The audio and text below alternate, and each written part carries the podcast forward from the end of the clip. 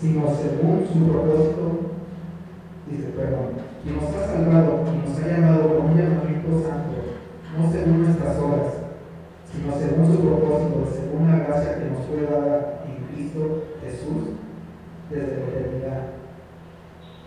Por la gracia que nos fue dada en Cristo, nos ha salvado y nos ha llamado a un llamamiento santo, no según nuestras obras, como acabo de mencionar hace poquito. Así que aunque hayas cometido errores en tu pasado, Dios te llama.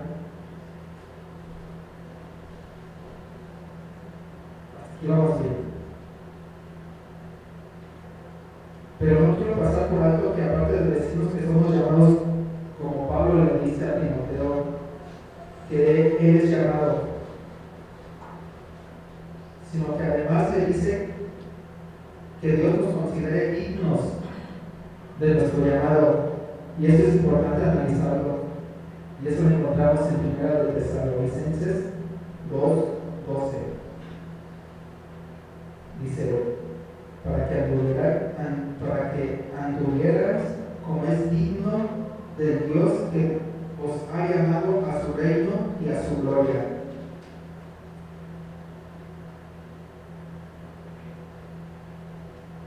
Pablo dice que nos ha llamado, pero, pero andéis como es digno de nuestro llamado. Y nos ha salvado y nos ha llamado con un llamamiento santo, no según nuestras obras, sino según su propósito, según la gracia que nos fue dada en Cristo Jesús desde la eternidad, para que anduvierais como es digno del Dios que os, os ha llamado a su reino y a su gloria. ¿Y qué es digno para nosotros? ¿Qué les dice esa palabra? Que andemos de una manera digna, de una manera recta, como Dios manda. Es decir, si Dios nos ha salvado, si Dios nos ha perdonado, y si Dios nos llama, pues andar como es digno de aquellos a los cuales ha llamado, que cuando la gente mire nuestra vida tenga claro el hecho de que somos llamados por Dios, y esto se refiere a vida, a carácter, a madurez, a fruto, a fruto. Y eso es algo muy importante, porque a los que Dios llama, Dios transforma, Dios cambia. Porque Dios no ha llamado a nadie para dejarlo viviendo igual que antes, como un mundano. Dios llama y santifica. Dios llama y transforma a la imagen de su Hijo. En Romanos 8, 28 y 29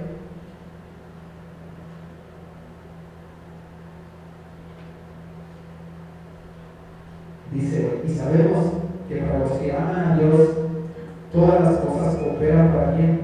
Esto es, para los que son llamados conforme a su propósito. Porque a los que de antemano conoció, también los predestinó a ser hechos conforme a la imagen de su Hijo, para que Él sea el primogénito entre muchos hermanos. Todo lo que pase en nuestra vida va a servir para que nos parezcamos más a Jesús. Para los que aman a Dios, todo tiene un buen propósito.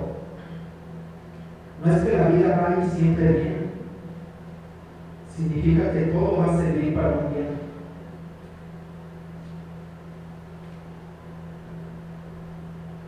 Así que si amas a Dios, alégrate. Estás llamado a conocer al Dios verdadero por completo. Somos llamados a ser santos, a ser sabios, y son llamados a servirle. Así que déjame decirte que si tú levantaste la mano afirmando que amas a Dios, también tienes un llamado. Y el primer llamado es a conocerlo. Tú ya tienes tu primer ministerio. Él quiere que lo conozcas. No voy a hacer que te vayas al infierno por- porque no conociste a Dios. Y no, y no nada más somos llamados a venir a un culto y sentarnos para escuchar la palabra de Dios o venir para que nos den un cargo dentro de la iglesia. Tu llamado es para que le sirvas al Rey de Reyes y Señor de Señores. Y aquí entramos de lleno al tema. ¿Cómo le vas a servir? ¿Y cómo le vas a servir? ¿Qué necesita? ¿Qué se necesita para ser un buen siervo de Dios? Se necesita sentir el amor por las almas. Somos llamados a ganar almas, a ganar almas para que no se pierdan. La primera característica de un siervo del Señor es el amor por las almas. Dios quiere ganadores de almas. Dios anhela ganadores de almas. Dios está buscando ganadores de almas. Si no puedes poner, por favor, primera de Timoteo, primera de Timoteo 2,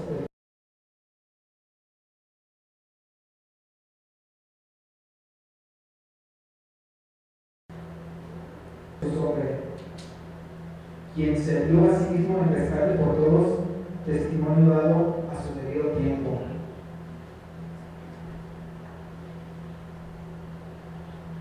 Regresame al cuarto. Dice, el cual quiere que todos los hombres sean salvos y vengan al pleno conocimiento de la verdad. Él quiere que tengamos el conocimiento pero también Dios quiere que seamos salvos todos. Dios quiere que lo conozcan.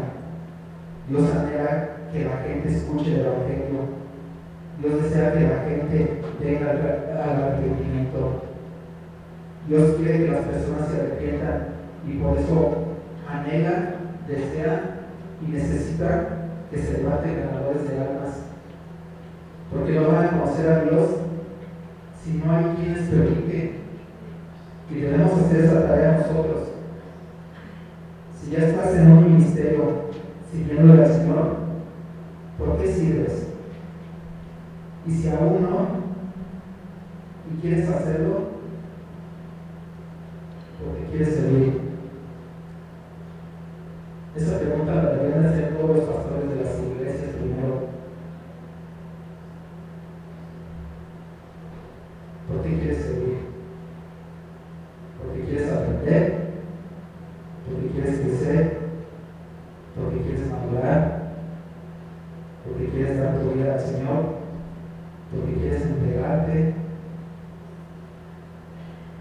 ¿Y las almas? ¿Y las almas? Aquí vas a servir al Señor.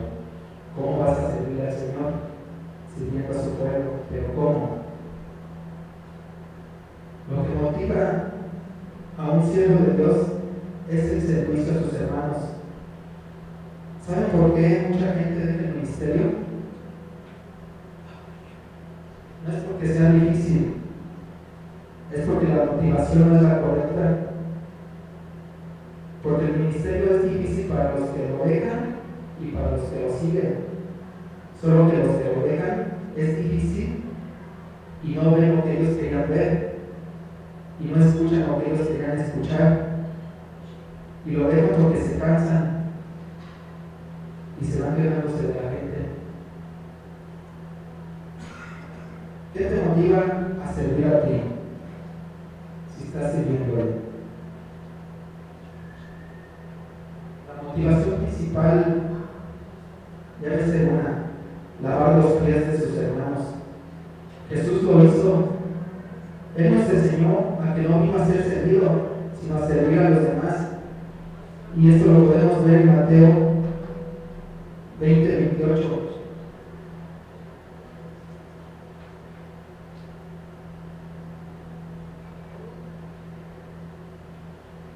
Así como el Hijo del Hombre no vino para ser servido, sino para servir y para dar su vida en rescate por muchos.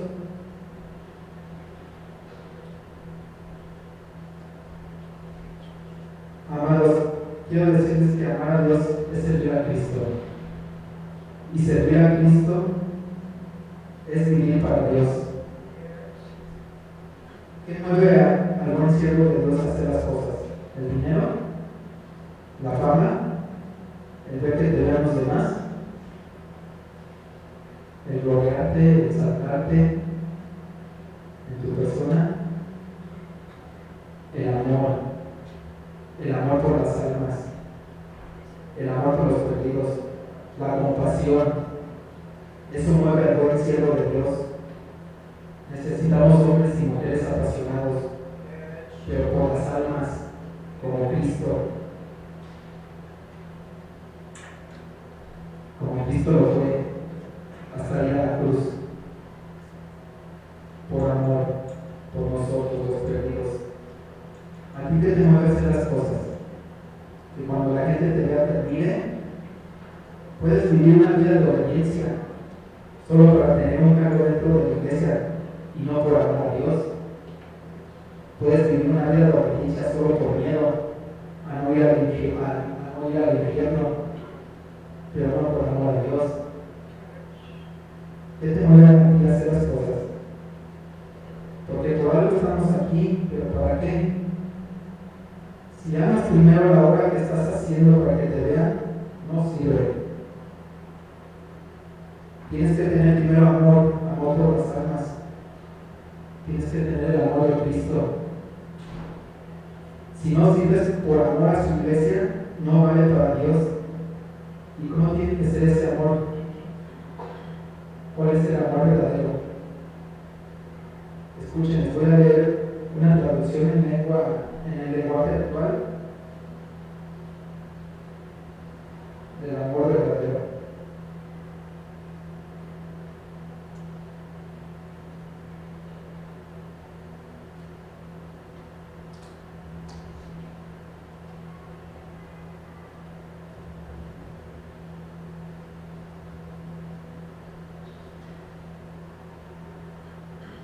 Si no tengo amor, de nada me sirve hablar todos los idiomas del mundo y hasta el idioma de los ángeles. Si no tengo amor, soy como un pedazo de metal ruidoso, soy como una campana desafinada. Si no tengo amor, de nada me sirve hablar de parte de Dios y conocer sus planes secretos. De nada me sirve que mi confianza en Dios me haga mover montañas. Si no tengo amor, de nada me sirve darles a los pobres todo lo que tengo. De nada me sirve dedicar mi cuerpo y alma a ayudar a los demás. El que ama tiene paciencia en todo siempre es amable. El que ama no es envidioso, ni se cree más que nadie, no es orgulloso, no es grosero ni egoísta, no se enoja por cualquier cosa, no se pasa la vida recordando lo que otros le han hecho, no aplaude a los malvados, sino a los que hablan con la verdad. El que ama es capaz de aguantarlo todo, de creerlo todo, de esperarlo todo, de soportarlo todo. Ese es un pasaje que está en Primera de Corintios, de lo que es el amor verdadero.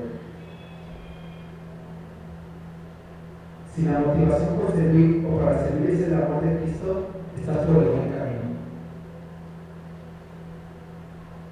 Analiza el amor que le tienes a los demás y si ese amor es el que demanda la Biblia, estás haciendo bien las cosas. Pero si la fuente del amor no es Dios y son otras cosas, arrepiéntete. Porque para ser un buen siervo de Dios, debemos de servir con el amor verdadero de Dios, del Señor. Dones, talentos y servicio no valen para Dios si la fuente no es un amor sincero. ¿Cuándo le vamos a servir al Señor?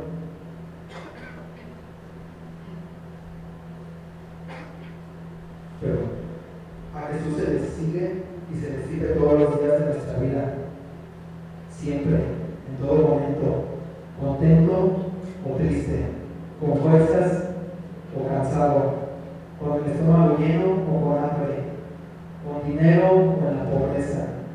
A Jesús se le sigue y se le sirve todos los días de nuestra vida. Pablo nos llama siervos de Cristo y la palabra siervo en su original es doblos en griego, que significa esclavo o que representa un esclavo. Tú estás en esta vida para servir a Dios y tú tienes que tener un compromiso con el Señor. Tú tienes que obedecerlo de corazón. Tú tienes que obedecer sus mandamientos. Entonces, el que está en la puerta, el que acomoda a la gente, el que da la bienvenida, los del sonido, el de la limpieza, el de la cocina, el que limpia los baños, el maestro, el de la alabanza, el predicador, el pastor y todos los que tienen y todos los que tienen ese llamado, todos somos iguales. Todos,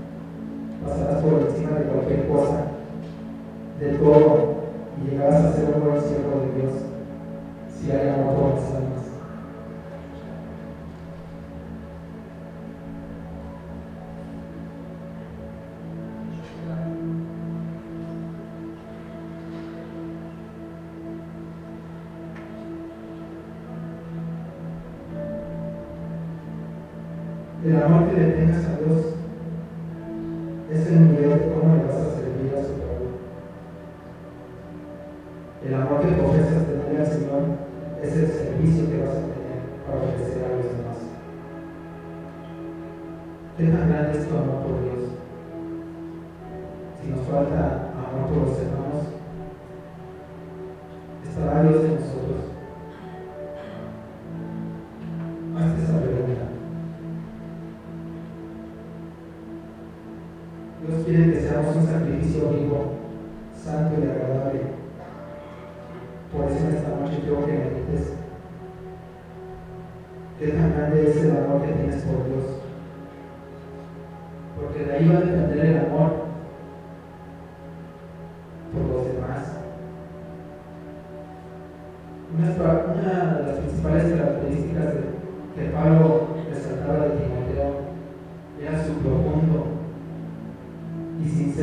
deseo y preocupación por el bienestar de los hermanos. Si Dios tiene algo que resaltar de ti, ¿qué sería? ¿Qué característica resaltaría? Que vienes a escuchar su palabra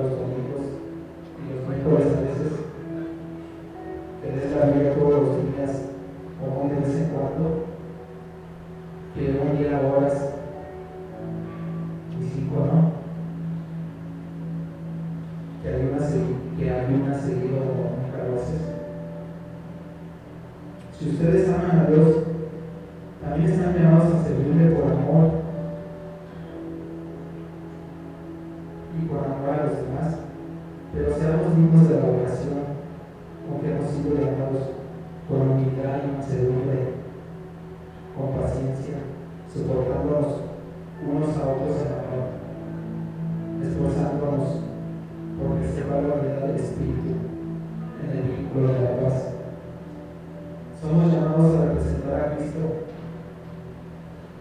Somos sus representantes y estamos representando a un Dios que es amor, que es santo.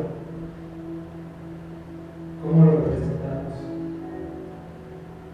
Nosotros debemos ser diferentes, distintos a los de allá afuera.